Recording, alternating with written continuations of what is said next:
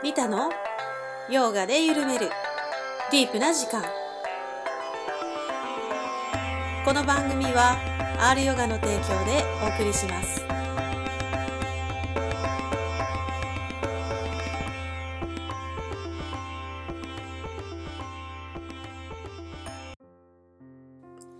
はい皆さん。お元気ですか？リタです。大変お待たせいたしました。伊藤先生のインタビュー第3弾でございます。ヨガとマインドフルネスの出会いです。ドキドキしますね。さてヨガゆる TV YouTube で始まりましたがご覧いただけましたか？やはりねあの画像で見るのでテロップなどもねあのテロップとか画像挿入とかいろいろですね駆使してくださって大変わかりやすい内容になっておりますのでとご好評をいただいておりますのでぜひヨガエル TV の方もよろしくお願いします。ポッドキャストで聞いてヨガエル TV で見るというね何回もね繰り返して、えー、染み込ませていただけたらなと思います。それではゆったりとお楽しみください。はいそれでは、えー、愛知学院大学に今来ています、えー、藤正幸先生のインタビューをさせていただきます。今日もよろしくお願いします。よろしくお願いします。お願いいたします。はいあの今回3回もの、はい、で回目です、最初からもうヨガの歴史を100年以上遡って あの辿ってきてますけど、はい、いよいよね、はい、今回が最終回でございます、現代のヨガにたどり着くんですね。であの先生の、えー、5本、えー、9月末に出版予定のえタイトルは？えー、現代スピリチュアリティ文化論、はい、で副題がヨガマインドフルネスからポジティブ心理学まで、はい、というふうになってます。はい。えー、現代スピリチュアリティ文化論の中で、えー、ヨガの章があってでその中であの、まあ、一番最後の方にあのかなり私の心にはヒットした言葉が紹介されていてそれがデビッド・スペンソンさんという方の、えお言葉なんですね。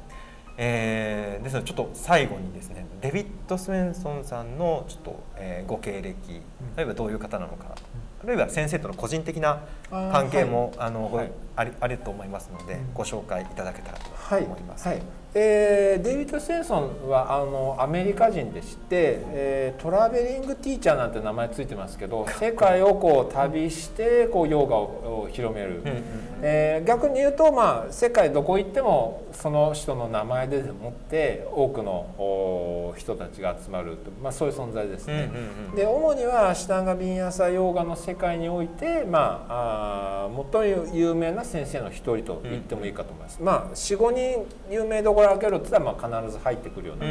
方ですね。でそれぞれの先生でまあ特徴があるんですけど、うんうん、あのまあそういうパタビ・ジョイスってもうお亡くなりになりましたけど、うん、その人のもう第一世代ぐらいのまああの生徒になりますかね。と、うん、いうことは1970年代80年代の頭ぐらいにはもうヨガをその人のもとで習っていて。うんであとはその兄弟がいるんですけど、うん、ね、お兄さんだったかな弟だったかなちょっと不正確ですいませんけど、うん、そのもう一人のスウェンソンの方はいわゆるハタヨガ的なことでまた有名な先生で、うん、アシタンガじゃないんですよね、という感じの方です。先生とは、はい、まあ、どこでどういう、まあ、パタビ・ジョイスのお弟子さんとしてもすでに有名な方ですけども、はい、先生はどういうきっかけでえーとですねそれで私2003-4年ぐらいからシタンガヨーガをしまして、うんうん、でまああの東京が中心だと思いますけど、はい、有名な先生だとワークショップっていうのがあるんですね。うんうんうん、でそれぞれまあなんかこの後屈というかあの腰とか何かをこう鍛えるのが得意な先生とか、あとはまあこうアシタンガヨガをするんだけれどもこの慈悲の瞑想をすごく重んじてる、あの先生とか。そういうので言うと、まあ、そういうのの中でこのデイビッド・スウェンソン先生っていうのはまたあのその第一世代のこう古いお弟子さんで、でものすごく有名な方だから、うん、あまあそういうワークショップ出られる人は出たらということで東京でまあ多分2005年あたりに受けたかもしれないですね。うん。でその方だとこのアーサナの指導もまあ有名ではあるんですけど、うん。まあちょっとこう面白おかしくこう笑いを取るようなワークショップで。まあなんかアメリカンな感じでこう90分の時間があるとその90分フルに使って何かこう感動と涙と笑いと何か 印象深くこう終わるみたいな。へーえ例えばどんな感じに面白おかしく例えばですねまあこれ座れないですけど座ってこう前屈のポーズありますよね普はい通の。はいはいで前屈のポーズでそのステンション柔らかいからうん。ッとこうついたり、はい。足をここにパッと乗っけたりして、はいはいはいはい。うんうんってこう乗っけて、はい。今日昼何食べようかな夕ご飯何にしようかなっていう動作をして、はい。これってヨガでしょうかと。ただ体が柔らかいだけですよ、で今度はこう前屈で硬い振りして手がブルブル震えながらつかない。でもこう吸って吐いてこれ繰り返してこれがヨガですっていう今ここにあるかどうかというようなことで。でこれは皆さんもご存知だし私もですけど体がや柔らかくなっても借金取りはそのまま来ます。お金は稼がないとダメだし返済しないとダメだし、はいはい。ヨガとは何も関わりません。みたいなことをちょっとこう面白い動作をしたりしながら話したりとか。ああと、まあ、まあ動作いろいろするんですよね。で我々は人生でいろんなことを学びますと。ー。うん例えばっていうのでこれは火です、手を突っ込むとやけどしますと。それだけ聞いて分かったで学ぶ人もいればこれは火です。やけどしますと。右手入れてあちっていうその動作もしてあちと。やっぱり熱いんだと。学ぶ人もいれば右手であち左手であち。でもお尻は分かんない。あち。全身やけどしながら。でもあちあちって言いながら学ぶ人もいます素敵ですね。でどれがいいとは言わないんですね。うん。全部学びなんですとでも我々は人生で学んでいくことになるんですみたいな。その一環としてヨガもやっていっていろんな学びがあるといいですね。あー。話とかヨガの定義もされてましたね。うん。私にとってヨガとはその場でそこの雰囲気を少しでも高めたり明るくしたり人々に活力を与えたりする。それがヨガであり真のヨーギーだと思いますとみんなこう泣いてる人がいて。私アーサナしかしてませんでした。ってなったりついていきます。次どこで受けられますかってなったり。まあいろいろそんな感じですよね。なんかこうおしゃれに気を使ったり、うん。なんか私まだ外見的ななんかで気を使えるんですけどって言って。でダビデビッド・ステンソンは髪の毛薄いんではい。髪の毛もあの気にできるうちに気にしたらいいじゃないですか薄くなったら気にできませんからみたいなことだったりだからこう笑い取りながらでもなんかこう軽やかにしてくれる何かだしあアーサナはアーサナでもちろんいろいろ指導もあるんですよね、でもそのちょっと柔らかいとどうだというよりもこうしてこう呼吸深まったかどうかっていうのをこう優しく教えてもらいながらそういうメッセージがある方だったんで。ああこんな人この業界にいるんだなと思って、でまああのホームページ見たりいろんなところでのこのインタビューだとかブログ見ると彼が残したメッセージがあってあこれってまさにあの自分がやってるスピリチュアリテ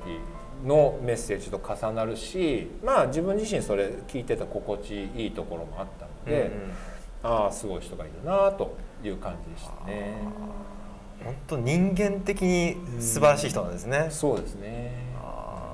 だってもうデビッド・スウェンソンでインターネット Google で検索すると、うん。なんかもう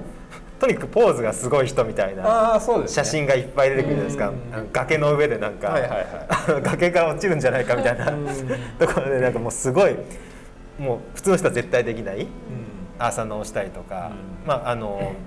シークエンスのはいあの動きでもなんかもう本当に何ですかね体体操ってオリンピックの体操選手みたいな動きでされるじゃないですか。まあそのイメージがなんかあの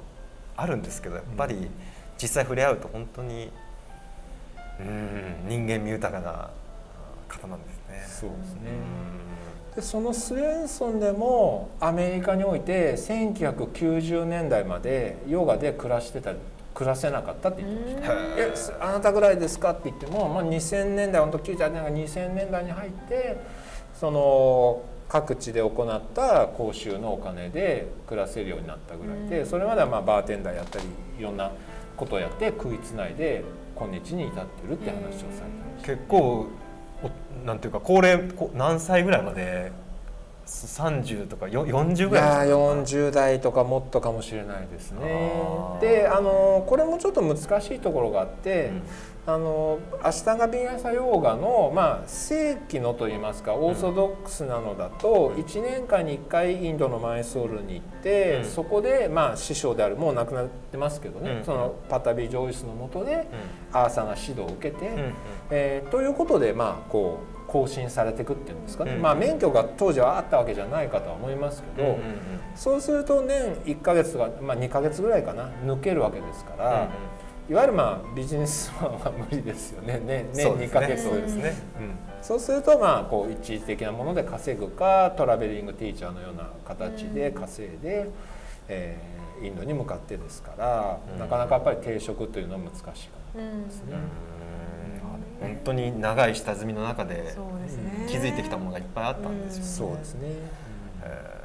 先生はそれで、はい。まあ、東京のワークショップで出会われたと、はい。でこの愛知県名古屋にも招待されていらっしゃるね。そうですね、えー、とそれで、まあ、私当時もう辞めちゃいましたけどブログをやってて、うんデビッド・スレンソンの英語の日本語訳者のこうちょっとうん紹介したりいろいろやっててで、まあ、名古屋のヨガスタジオでもあの関わりが深くできたところありましたので。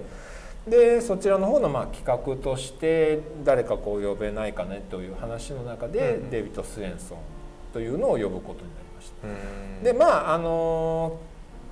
んていうんですかどなたか大物来ると結局その時期にアメリカから日本の渡航費がいらないので、うん。他のところもだったら平日だったらうちにこの期間来てもらえますかとかそういうことになるわけですよね。でまああのそういうことでおそらくは正確なの忘れちゃいましたけど、土日例えば東京でのワークショップがあって、次の場所行くまで何日間空いてると、平日でいいから平日の夜だけこう何回こういうことやってもらえませんかと、そういう企画でやっていただいたんだと思います。うん。でまああのデビッド・スレンソンの場合メニューがいくつかあってこの中のどれをやりますかという。まあ、ある意味もうこういい意味でこう商品として完結して用意してるんです。パッケージ化されてるんですね。そうです。発子則っていうとその中でこういろいろこうこちらがはーっとなるようなのが入った発子則で動きを伴わないものとか前屈のだけだけどこういうのがあるというので、うんうん。うんやってましたね。いやもうこのねデイビッド・スメソンさんの本当に今聞かれただけでも素晴らしい言葉を残されてるんですけど、あの先生が今回この本の中で、あの先生がもう自分で訳されたあのピックアップした言葉を紹介していただいてるんですね。ちょっとそれが素晴らしいのねで、ぜひあの美声のはい、ありがとうございます。まあそんなありがとうございます。読んでいただけたらなと思います。ではここからね。はい。はい。では参ります。はい毎回の練習セッションが一つの旅です。気づきとともに動くよう努め、その経験を楽しみましょう。花が開花するかのごとく、その実践が花開くようにしましょう。急ぐことで得るものは何もありません。ヨガは時間とともに育ちます。ある日は安らかでマインドは平穏。そして肉体は軽く敏感です。別の日にはマインドは荒々しく動き回り体は湿ったセメントのように感じられることでしょう。深く呼吸しそうした変化に巻き込まれないようにする必要があります。アーサナは目的ではありません。アーサナはより深い内面の覚醒に近づくための一つの手段なのです。あなたの個人的必要に最もふさわしい形の実践を生み出しそれをするのが楽しみなようにしましょう。ヨガはストレスの多い現代社会に対するある種の避難所であり鎮痛剤です。毎日の練習においてあなたの現在の理解が洗練され成長し続けられるような仕方を見つけましょう。アーサナからアーサナへと単純に移行するのではなく内側から内側深くから動きを感じましょう。呼吸に耳を傾けましょう。そよ風に合わせて飛ぶ鳥のように呼吸に同調できていますか？マインドはどこにありますか？あなたが苦手にしているポーズに近づいてきた時でですら集中を保ち平静なままでいられますか？あなた自身を楽しみましょう。私は練習して後悔したことは一度もありません。ただの一度もいつもの練習を終えてこんなことはしなければよかったと思ったことはありません。しかし練習をせず後ですればよかった。と思ったことなら何度でもあります。練習を楽しみにしましょう。ほんの少し時間をとってヨガと共にやりましょう。一日の一日の残りがより素晴らしいものとなるはずです。ヨガは私たちの採用にある魂への眺めの良い旅です。ふさわしいと感じる最大限あるいは最小限の練習をしましょう素晴らしいいいですねありがとうございました。今のがですねこのこれ日本語訳も出てるんですけど「アシュタンガヨガ・ダ・プラクティス・マニュアル」という本でしてただまあちょっと役者の好みみたいなのがあって今の歌詞はちょっと私が訳したようなのとはちょっと違う私のちょっとニュアンスと違うなということなのでこちらの英語版の方から訳をさせていただいております。であのほとんどがですねこれ、まあ、マニュアルですからこのアシュタンガビンヤサヨガのこのポーズの解説なんですけど前半にちょっとずつこう文章がありまして、あのそこだけでもすごくためになると言いますかこう心休まると言いますかね、メッセージがあるという印象ですね。本当に感動しました本当に、ね。うん。まあ、とりあえず本当にプラクティショナーとしては最後のね、うんはい。あの練習をうん。して後悔したことは一度もありませんが、こうぐさっとこう突き刺さりましたけど、本当にうん。でもそれ以外もねもう本当にこれ、まあ、第一印象としてなんかマインドフルネスのインストラクションみたいだなと思ったんですよ。うん。ヨガのインストラクションというか、その一つ一つの動きにあの気づくっていうことは言ってませんでしたけど、気づきとかいう言葉は入ってなかったかなここには。気づきという言葉気づきとともに動くように努め、うん。その経験をた楽しみましょううん。とで花が開花するかのごとくその実践が花開くようにしましょううん。とであのある日は安らかでマインドは平穏。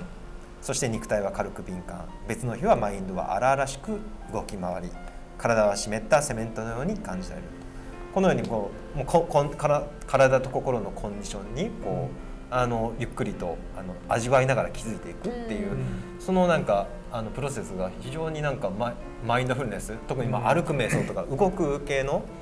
うん。あのマインドフルネスのインストラクションにあの非常に近いなといううん。印象があったんですよはい。ね。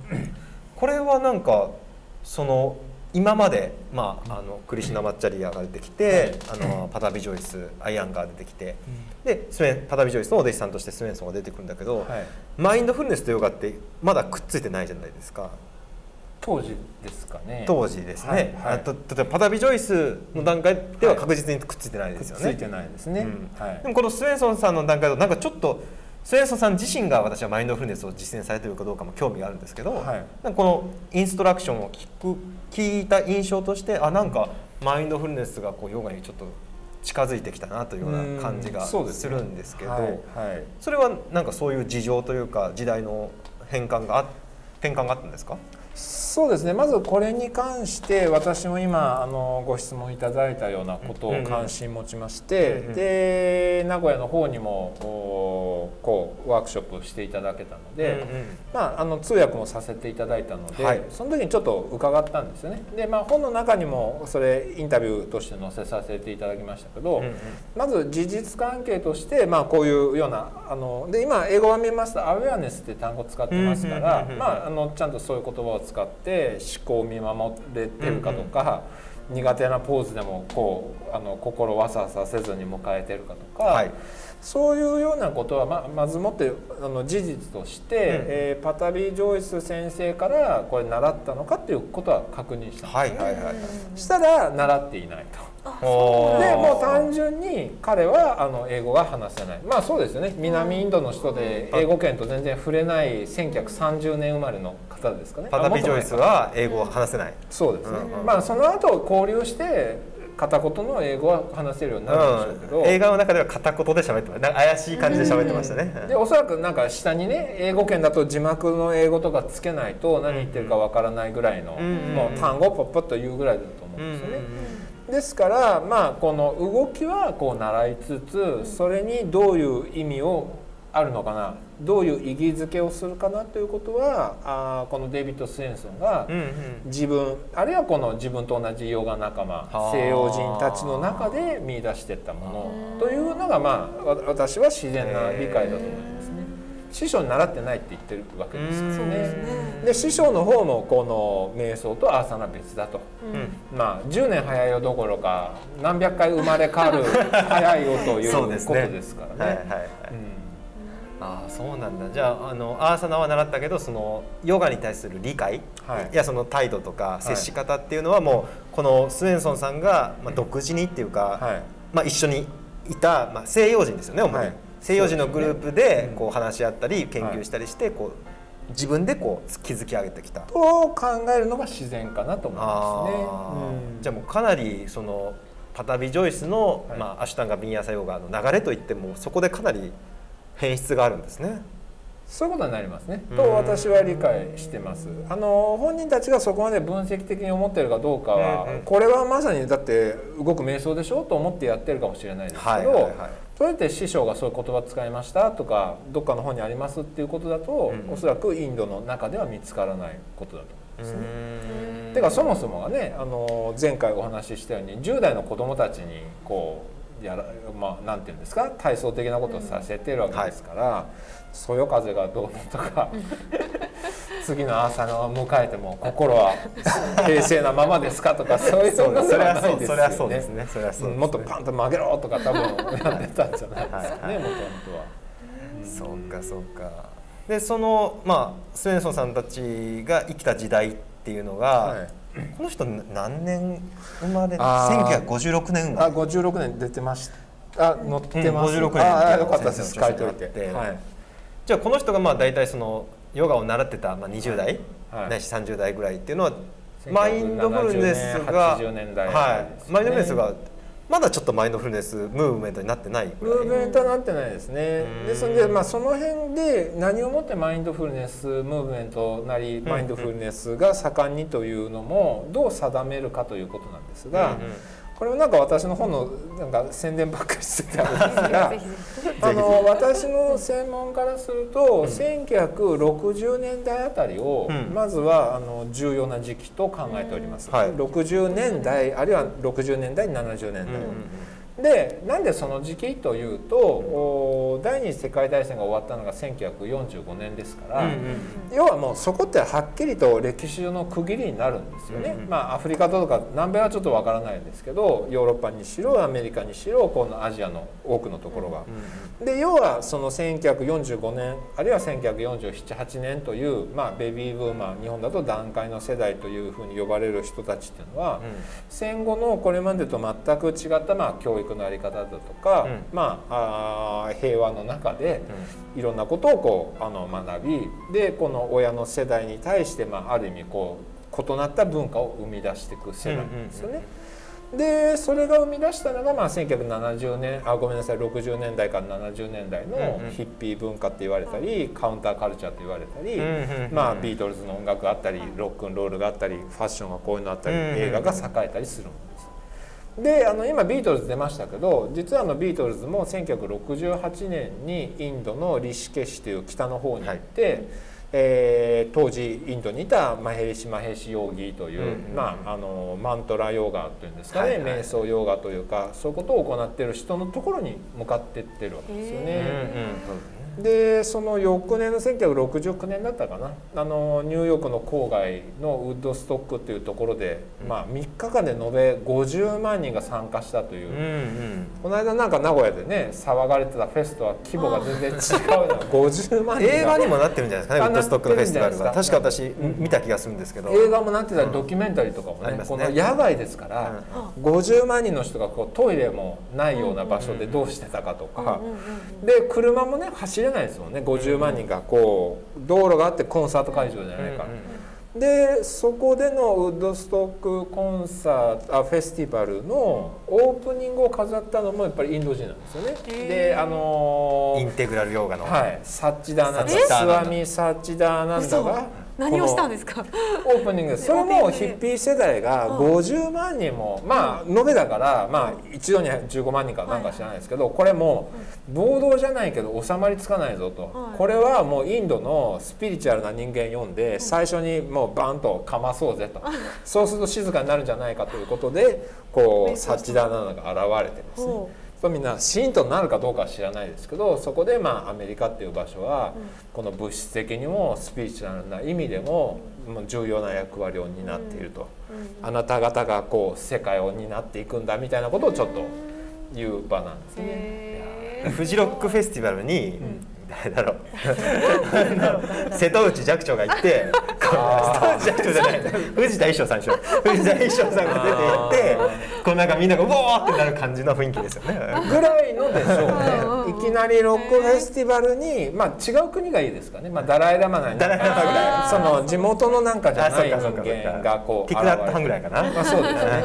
うというようなことが行われた。そういう時代だったんですね。ですからそのいわゆる今2021年になってマインドフルネスっていうのはこう医療とか教育とか心理療法に取り入れられてという時のブームはブームとかこう動きは2000年代に入ってとか、1990年代80年代あたりにあったのかもしれないですけど今言ったようなこうあの瞑想とかインドへの関心とかあとサンフランシスコに全センターができたのは1962年だと思いますので、うんこの禅の伝統だとか、そういうのはもう60年代あー。70年代あたりのまあアメリカ、でまあアメリカはまあ文化の中心であるので,、まあ、でビートルズに見られるようにイギリスだとか、その影響を受けた日本に伝わってきてるわけですよね。うん。だからそうした中でこうあの西洋的あごめんなさい東洋的なこう瞑想なるもの、で、えーそれとも関わるとも言えるし、えー西洋的なスピリチュアリティの個人を大切するありのままの自分、本当の自分っていうこうメッセージというのが60年代70年代の西洋でこうなんていうんですか？こう醸成されて、はいはいはい。えーそこにまあ浸透していたと。うん。いうことだと思いますね。ちょうどスウェンソンさんが、えーまあ、20, 20代ぐらいを過ごした時代っていうのがうんまあ、そういう、まあ、ヒッピーカウンターカルチャー、まあ、はい。禅だったり、はい。まあ、ヨガも入ってきてそういうはい心の探求の時代の、まあ、その雰囲気をぞもうたっぷり味わって、うん。このパタビジョイスのアーサナを理解していったそうですね。だからまあある意味あのパタビ・ジョイス先生が英語は話せない。で身体実践のみですからね、うんあの仏仏教の何かだともうそこにお経があったり経典があれば、はい。こう独自の解釈が難しいのが、うんうん。解釈も何もこう身体実践しかないわけですから、うんうんその身体実践にどういうメッセージを載せてどういう心持ちで行って意義づけするかっていうのはある意味まあ当事者たちはやりやすかったとも言えると思いますね。そうですね。リエさんもだってね、うん。あの私リエさんに最初に会った時に、マインドフルネスとヨーガをこう一緒に教えるっていう。うん。スタイルを取られてたから。そうでしたね。最初は違いましたよ私も。最初は違うんだ。最初はもうゴリゴリパラパワーヨガ系でした私も、うーん。でもやっぱりヨガスートラを読めば読むほどアシュタンガの3番目しかやってない。まあ、うん。ちょ言ったらプラナヤマぐらいまで。うんうん。でもまあ師匠はそれを動く瞑想だとうん言ってたんですようちもね、うんヨガって全てがここに入ってるからいらないっていう、うん、まあグレゴルメレさんが言ってるあそうですね。見ムービング方メディテーションそうですね。だったんですけどやっぱり自分の中でやっぱり発子則を忠実にやりたい気持ちが出てきて、で瞑想を取り入れるようになったのが34年前からかな。ううん。んでその頃にもうマインドフルネスヨガと言っていいんじゃないかっていう話が出てきて。そういうもう、もう完全にくっついてきてるんですね。そうくっついて、うんうん。最初はマインドフルネスヨガっていう感じでやってましたね。ううん。んスウェンソンさん自身はマインドフルネスの実践を特にされてるわけでは。えーちょっとわからないですね、うん。ただそのアーサナが終わった後こう座っていわゆるこう瞑想というかマインドフルネスはされてると思います。ああ、そうそうなんですね。はい、でその時にどういう心の働かせ方してたそこまではちょっとわからないですけどあの、まあ、それはあのかなり前から多くの方がされてることだと思うんですね、まあ、動きが終わった後ちょっとの間こう座られているので、うん。ただそれにどういう意味かまではこう詳しくは分からない、うん。はいまあ、でもそのスウェンソンさんが作っていったなんていうかインドインドのものだったヨガがだんだんこう西洋のものになっていって、うん。でその中でお、まあ、同時期にうん。マインドフルネスっていうのも出てきてうん。それがこうこう自然にくっついていったんですか？そそえーですからマインドフルネスで用語を使わないけどそれこそ今風に言うとマインドフルネスってキーワードでくくれる何かがこの70年代あたりにも入ってたんだなっていう感じでしょうね。私はこのヨガをしながらマインドフルネスをしてますっていう自覚はないし、うんうんうん。彼にとってのヨガなるものは今の我々からするともうそれはマインドフルネスとヨガ体操が一緒になってるともう明らかに言えますよね、うんうんうんうん。ということだと思いますね。あー当時はその意識がなかったけど、まあそうですね。そういう用語もないしくくり方もないし。そうですね。うちも私自身もそうやってもう内観っていうのがもう基本でヨガってうん。やってたんですよね、さっきあの手の感覚はどうだとかお腹の感覚はどうだ呼吸はどうなってるかってそれはずっと見ながらヨガをしていたんですよ。うん。ででマインドフルネスのブームが、まあ、ここのとこすごかったじゃないですか。その34-5年ぐらい前からかな、結構盛り上がってきた時にあのこれ一緒じゃんっていう話になったんですよ、うんうんヨガの界隈で。うんうん。うん、これマインドフルネスって気づきいつもいろんなことに気づくって私たちがやってることと一緒じゃんっていう、うんうんうん。あの話でいだからだからあまりその離れてるものだっていう意識がなかったですね。それまで意識はしてないもちろん意識してないけど、ちゃんと知り始めた時にあもうやってるじゃんっていう感じの、認識になってました。うん私たちはね。そうかそうかそう、うん。もう実際やってもうプラクティスとしてはもう同じことをやってたんだけど、うん。まあ、マインドフルネスって新しい言葉、うん。見方が入ってきてそう、ですね。ねまあまあ結局は同じことだけど、なまあ、ちょっと違うまあ視点から、仏教仏教だしちょっと違うんだけど、うん。まあでも同じことなんだろうなっていう感じがしましたね。面白いですね、うん。私もマインド私はマインドフルネスから入ってヨガの実践に入ったらあこれ一緒だなっていうか。なんだったらマインドフルネスの実践はヨガでやった方がやりやすいなとか、んうん。そそういう気づきがあったりとかがして、その秋田さんが言うところのマインドフルネスの実践ってどのぐらいの範囲のことを指すんですかね？私がは私が私が、うん。私のあれですよ。個人的な範囲ですよ、うん。これは、はい。ぜ普通の一般的定義じゃなくて、え私はもうあのマハーシ式のラベリングをする、はい。呼吸あの膨らむ膨らむへこむへこむとか手が伸びる伸びる手が曲がる曲がる曲がるとか、うん。足が上がるとか、こういうラベリングを使ったうん。気づきの瞑想はい。のビパッサナー瞑想から入って、はい。一応それがマインドフルネスの私の基礎なんですね。うんうんで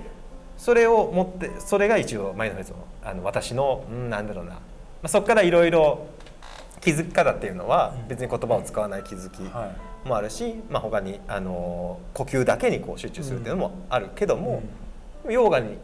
行くと、まあ、いろんな動きが入って動きに気づくっていうのがあるんで、しかもゆっくりやるので、あの非常にうーん特にそのマハーシ式ビパッサナーのはい。マインドフルネスとは相性がいいかなと思いました。なるほどなるほど。でえー、とそうするとマハーシ式まあ主張されてるからマハーシ式で何の話かある。かもしれないはい。まあミャンマーーのところのものですよね、はい。でアジアのものだしマハーシ自体も20世紀こう前半の中心の方だから、うんうんいわゆるこうヒッピー世代とは関係ないわけですよね。うんでそこのあの身体実践をする際に、うん。ありのままの自分とか、うん。くつろいでとか、あのそれを受け入れるとか、うん気づきやすさも含めてとかそういう何かってあるんですかね？メッセージな自分でこう生み出すというか。うんうん。あのありのままっていうのはもちろんあります。うん。でもこんなスウェンソンさんみたいに 柔らかいじゃないですか。もうゆるふわじゃないですか。あのもう風を感じてくださいみたいな。であの日本の先生これがマハーシ式も日本の先生になってくるとだんだんこうちょっとゆるふわになってくるんですよね。あそうなんですか、うん。少しこうあリラックスしてて。マハーシ式のまあ現代人のっていうことですか、マハーシ式をミャンマーで習ってきて日本で教えられる先生、えーでもまあスマナサラさんとか、もうスリランカ人とかだとまあ一応ゴリゴリで教えますけど、うん。またそのそのそこからあの例えば小池龍之介さんなんて、はい。スマナサラさんのところでちょっと勉強したり、ん。ミャンマーで勉強してますん。ですけど、まあちょっとスウェンソンさん風なんですよ。うんうんうんもっとこあの心を放牧してくださいみたいな。放牧するって言ってキーワードを使うんですよ。あなるほどなるほど。へでなんかもう本当にゆるく吸ってくださいリラックスしてくださいみたいな感じなんですよ。でもマハーシ本場に行っちゃうと、もうビシバシ気づけみたいな。そうですよね。くつろげなんてことは出ないですね。怠るなんです。どっちかというと怠らずに常に気づけ。だからそこでもまあマインドフルネスマハーシ式のマインドフルネスに限ったところでも変質があるんですけど、うん、そうですね、ですから身体実践は同じことやっても、うん、そこに込めるメッセージとか、うん、こうあのスパイスの使い方っていうのはやっぱ変わってきてで私はそれをまあ現代スピリチュアル文化論ということで文化論として、変わってきてだから間違ってるとかどっちが本物だというよりはやっぱり時代ごとのこのアクセントが違うんですね。はいはいはいはい、ですから、まあ、例えば今あのマインドフルネスの例えば歩く瞑想を取ったとして、うん、まああのスパルタ的なので言うと、まあ、これも伝統的に使う言葉かもしれないですけどグツグツ油を煮立てた鍋を頭の上に置いてるものとしてちょっとでも他事考えたら全身大やけだと思って 注意深く歩きなさいということなんですよね、まあ、例えば。それはまああの西洋の影響もおそらく受けてるティクナット・ハンっていう有名な方だと、大地はあなた方にとって大切な大切な贈り物で、一歩一歩大地にキスするように、大地と抱擁するかのごとく歩いていきなさいと。ハスの花が細工ですよね。だからまあ同じなんですけど、うん、なんかこう和らぐ感じが大やけどするよりそんな他こと考えちゃうっていう。そんな瞑想甘いもんじゃありませんよ というのとで違ってきたりします。あヨガはい、です。のでこのマインドフルネスっていうののもどの辺りをどう指すかでこうヨガとの関わりはっていうののあのこう比べ方とかいつ融合してかの説明って難しいんですよね。マインドフルネスっていうのはどの辺りのものかと。でこのヨガともうちょっとこのマインドフルネスをジョン・カバット・ジンがこう考えた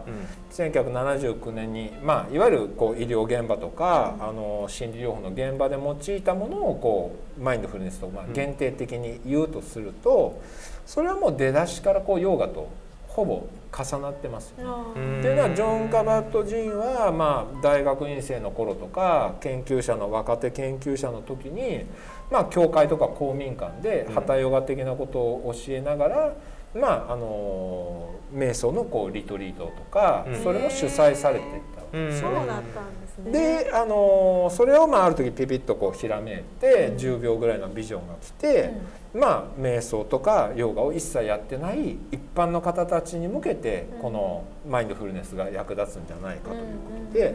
でそれで8週間のプログラムを作るわけですけどその8週間のプログラムの中にいわゆるこうストレッチ体操という、もういわゆるこの旗ヨガ的なことが入ってますし、で、えー、ということですよね。でであのサツパッターナスッタってまあ要要はこのマインドフル気づいている対象を何に置くかということの最初でまあ体とか感覚っていうのがあるわけですよね。ということでこのヨガ体操でこの手の感覚なり足の感覚なり置いたりするってことは、まあ、そもそもがこうマインドフルネスっていうものはまあ感覚に注意を置くってももともとの経典で入ってるわけだから。まあ結びつきは同じといえば同じかもしれません。ですから奥の場はあの逆にこのヨガ界の人たちはそのマインドフルネス界というか仏教界というかそちらのご存じないので、うん、なんかマインドフルネスってすごいのがなんか最近流行ってるからっていうふうに言われて、あの一緒にこう講習とかねあの有名どころのマインドフルネスの人が来た時に受けに行ったりもするしたんですけどそうすると本人たちはなんかあれ自分たちもともとやってるのと変わらないんじゃないのという印象の方もいらっしゃいますね。だから僕は新しいことというよりすでにやっていることをマインドフルネスブームになってあ今だとこういう位置づけで置かれてるんだということをまあ学ぶぐらいで自分の実践をなんか変えたりなんか今までと反省したりとかそういう場には全然ならないと思いますよということは言ってます、ね。そうかそうか。確かにね。あのまあヨガはインドのもの、うんえー、マインドフルネスは、まあ、昔昔は仏教ですから、うん、えー、スリランカやミャンマータイのものっていうのが、もう西洋に行くともう完全にもうフラットな状態になって、でまあやってることはほとんど同じだし捉え方もすごく似てるので、まあ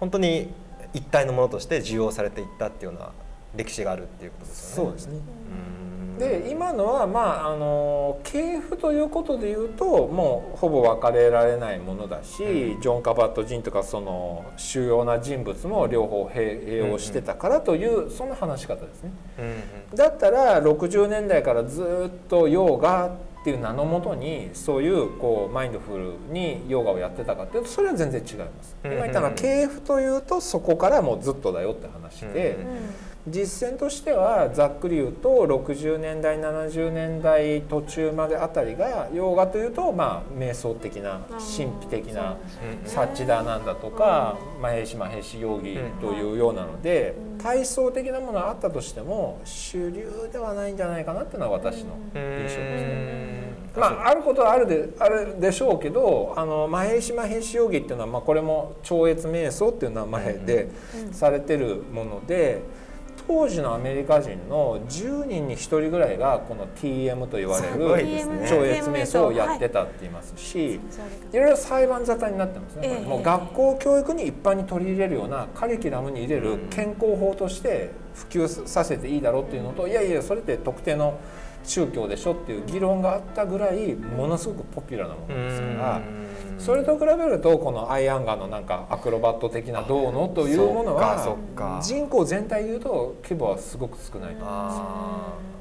じゃあ最初にどっちかというとあアメリカとかはい。西洋世界だけに着目すると、はい。最初にもう瞑想的なヨーガ瞑想スピリチュアルな要素のこうサッチダーナンダの本とか。サッチダーナンダはまああの体操だけじゃないですよね。はいはいはいで今度お70年代後半80年代になるとあのアメリカでこう世界的なフィットネスブーム、はいはいあのエアロビーブームと結びつくようなこのフィットネス感覚のヨガがあ出てきてー。ビクラムのビクラムヨーガあとかもそうですのあたりですか？ね。ホットヨガのね。何のスピリチュアリティもそそんな何何それっていうぐらいこう体操的なものが出てきて、はいはいはいはいでこのアシュタンガビーアンサーヨガの中のこうスピリチュアルなものとかなんかそんな探求なんて取っちゃったパワーヨガができて、はいはいはいで今度その瞑想的なものまあざっくりとの話ですけどね、体操的なものがこうある意味なんか融合させていやこの体操実はスピリチュアルみたいなのがに21世紀に出てきているといね。面白いですね。うん。なんと瞑想が入ってきて体操が出てきて、まあ融合。うん。はまあ融合してなくっても言葉としては用いますよあそう僕習ったヨガの多くの先生はこれは極めると私はよくわかんないですけど極めると動く体操になるようですみたいな。動くあ動く瞑想。ごめんなさい。動く瞑想になるようですっていうことを言って、うん。えどういう意味ですか？っていやまあ私はまだまだそこまで言ってませんけどねという語りをしてそれがなんかかっこいい何かなんですよね。えそんなうさんくさい方言っちゃうんですか？ではなく、語りとしてね。はい、この体操的なものだけでとどまらない何かあなたの深くにまで働きかける何かがここにはあるんですよというのが多分それ90年代とか言うとうさんくさってなんかうん。えあれ宗教ちょっとやめとこうとなったのが、まあ、そういうスピリチュアルなものも入ってるという方がおそらく多くの人を引きつけますよね。んじゃあリエさんもその最先端にかなり怪しいですけどかなり怪しいいやもう歴史的には正解正解言ってるわけでしょ。やっとやっと来たかしらはい。そうか。いや本当にあの今回はもう本当にヨガ伝統的なヨガの伝統的なハタヨガえーラジオヨガの違いから、あのクリシュナマッチャリアの登場でお弟子さんたちがもう体操的なヨガを作ってでそれがアメリカという土壌でね、まあ、花開いスウェンソンさんを、まあ、今回代表にお話ししましたけど花開いていくってもう本当にすごい旅でしたね。ね旅でしたね、はい。私刺さったのはね同じ体操しててもそれに何を乗せるかの違いでうん。こんなに違うってなった時に私は一指導者として本当に何を乗せていくかっていうのは本当に大事なことなんだなって思いました、同じことをしててもまあ型ある程度決まってるのでヨガって同じようなことしてるんですよ、うん。うん、まあまあまうんうん。あいろんな流派ありますけどね。でもそこにねマインドフルネスを混ぜていくのか全く体操だけで厳しくビシビシいくのかで全然違うんだなって。違いますよね。うん。本当にあのすごい刺さりました。はいありがとうございます、本当に面白かったです、うん。最後にうんこうやってもうどんどん歴史的に進化、変化してい。くヨーガですけど、これが今後どんなふうに展開向かっていくのかって先生に何か展望がうん。あったらぜひあの大きい質問ですけれども聞きたいなと。どうなんでしょうね。いや希望とすると私はその、まあ、自分のこう思い出もということで言えばヨガっていうのはもう健康的にまあ過度にししなければですね、うん。のものだし、うんうん。そこにこうデイビッド・スエンソンで言われるようなメッセージが込められて、うん。でマインドフルに行うということがうん。もっともっと普及していくというのが続く、うん。でそれが深まるっていうのは理想ですね。希望願望で言えば。ね。で分析的なので言うと人間ってそう単純じゃないので、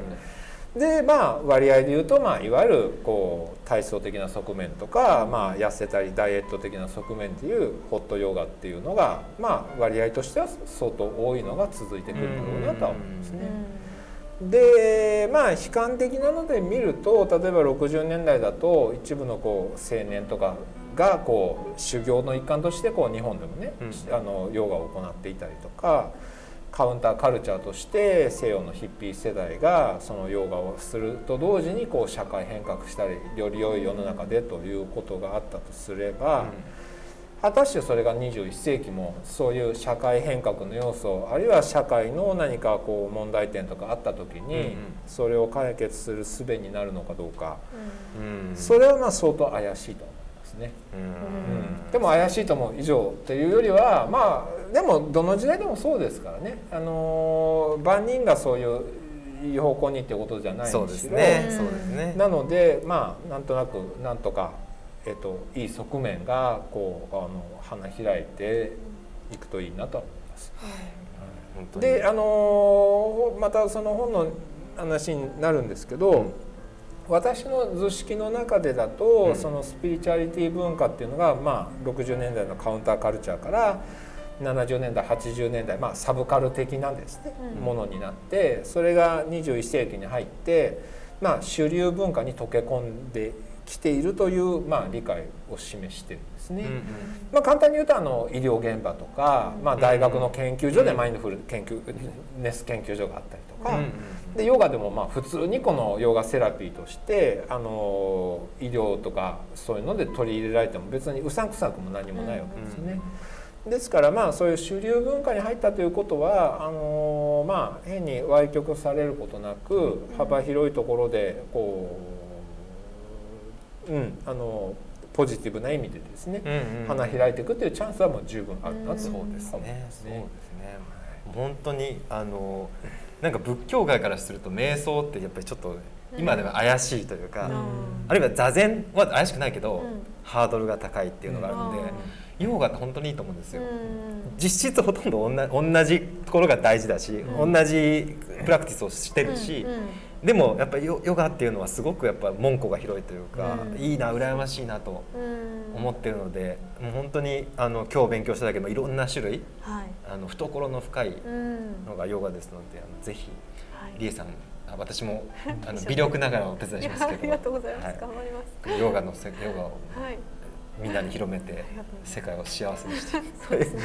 していただいたらとはい。思います。今日は本当に長い時間伊藤先生、はいありがとうございます。こちらこそありがとうございました。はい、伊藤先生、そして正門さん、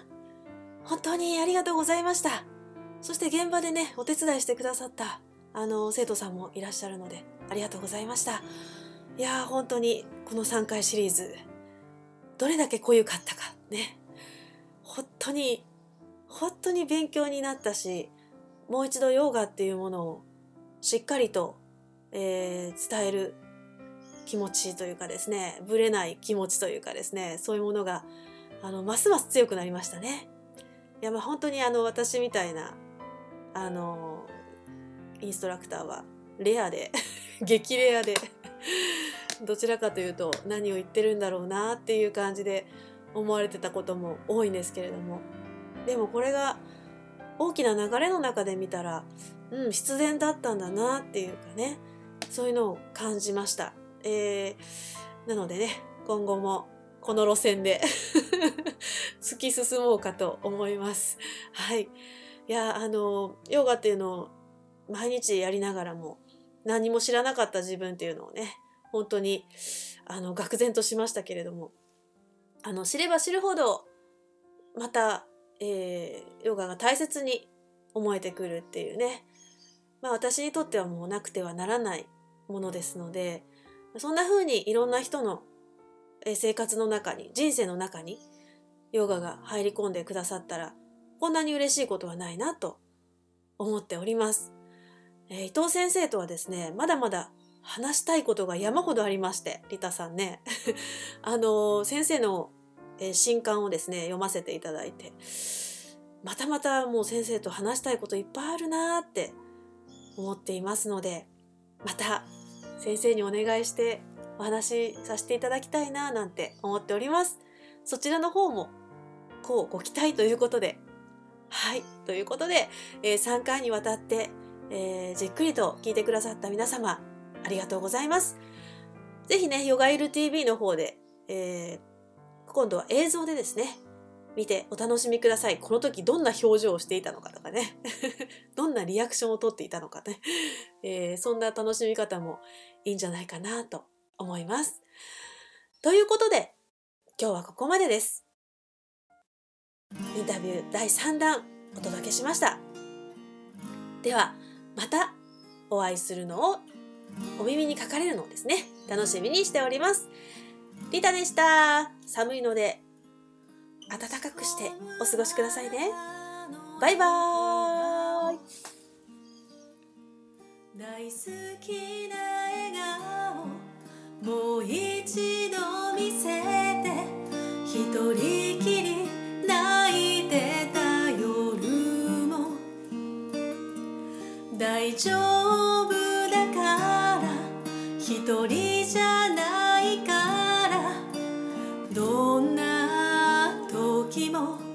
そばにいて